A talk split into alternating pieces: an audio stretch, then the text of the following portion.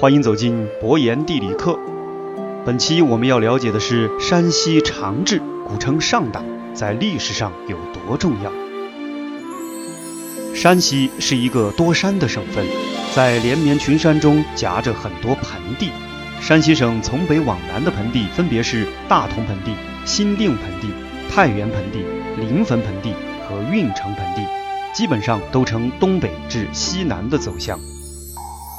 在这些盆地之外，山西省其实还有一个盆地，只不过这个盆地在地理上的盆地特征不如以上几个盆地明显，这就是长治盆地。长治盆地位于山西省的东南部，介于太行山脉与太岳山脉之间。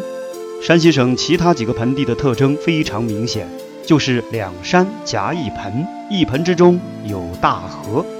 然而，长治盆地虽然也是两山夹一盆，但这个盆的地势较高，盆地特征不是特别明显，而且也没有大河流经。长治盆地还有一个名字，叫做上党盆地。如果你对历史有所了解，就一定知道上党曾经的地位。秦始皇一统天下之后，共设有三十六郡，上党郡就是其中之一。秦时的山西共设五郡，西北设雁门，东北设代郡，中部有太原郡，西南有河东郡，而东南就是上党郡。之所以叫上党这个名字，是因为这里位于太行山脉，地势非常险峻。古人云：“上郡地高，可以天为党”，所以称为上党。上党位于山西省东南部。往东出太行山是华北平原，往南出晋城越黄河就是四大古都之一的洛阳，往北不远就是太原。特殊的地理存在决定了上党自古以来就是兵家必争之地。赵、魏、韩三家分晋，上党为韩国所有。咱们看战国地图，上党介于韩、赵、魏之间，又是华北平原在太行山脉的门户，秦国志在天下。欲并天下，必先攻上党。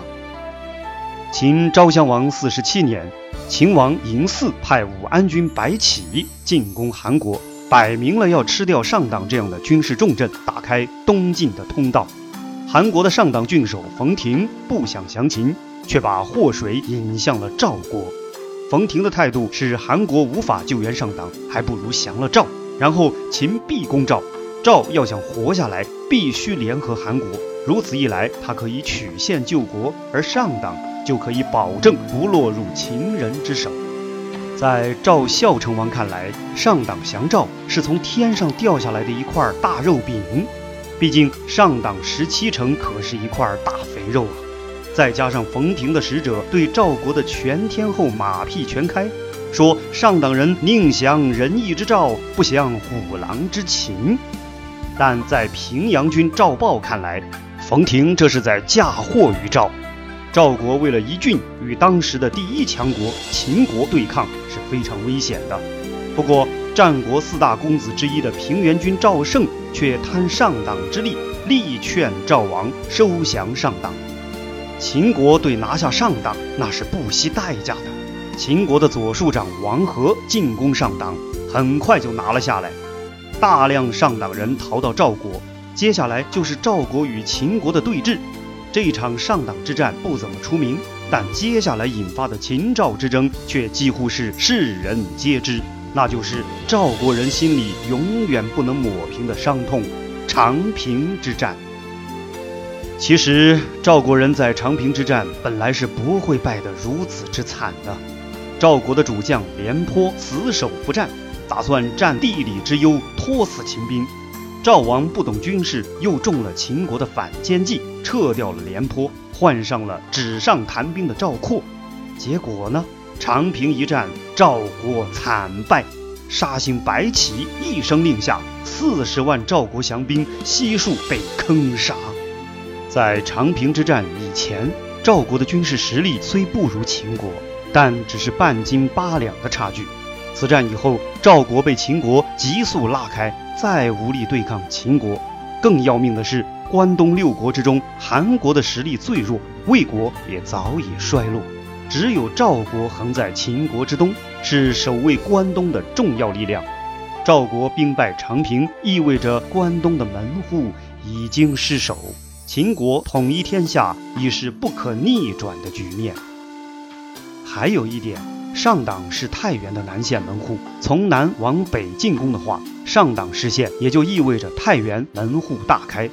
果然没多久，秦军北上攻下太原。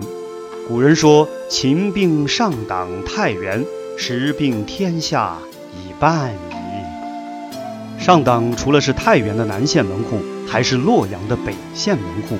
站在洛阳防御的角度看，上党是万不能有失的。